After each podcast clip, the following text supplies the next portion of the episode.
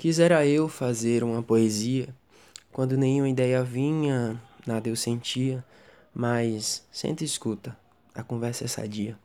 Não quero relatar o quanto me sinto incapaz, disso você até sabia.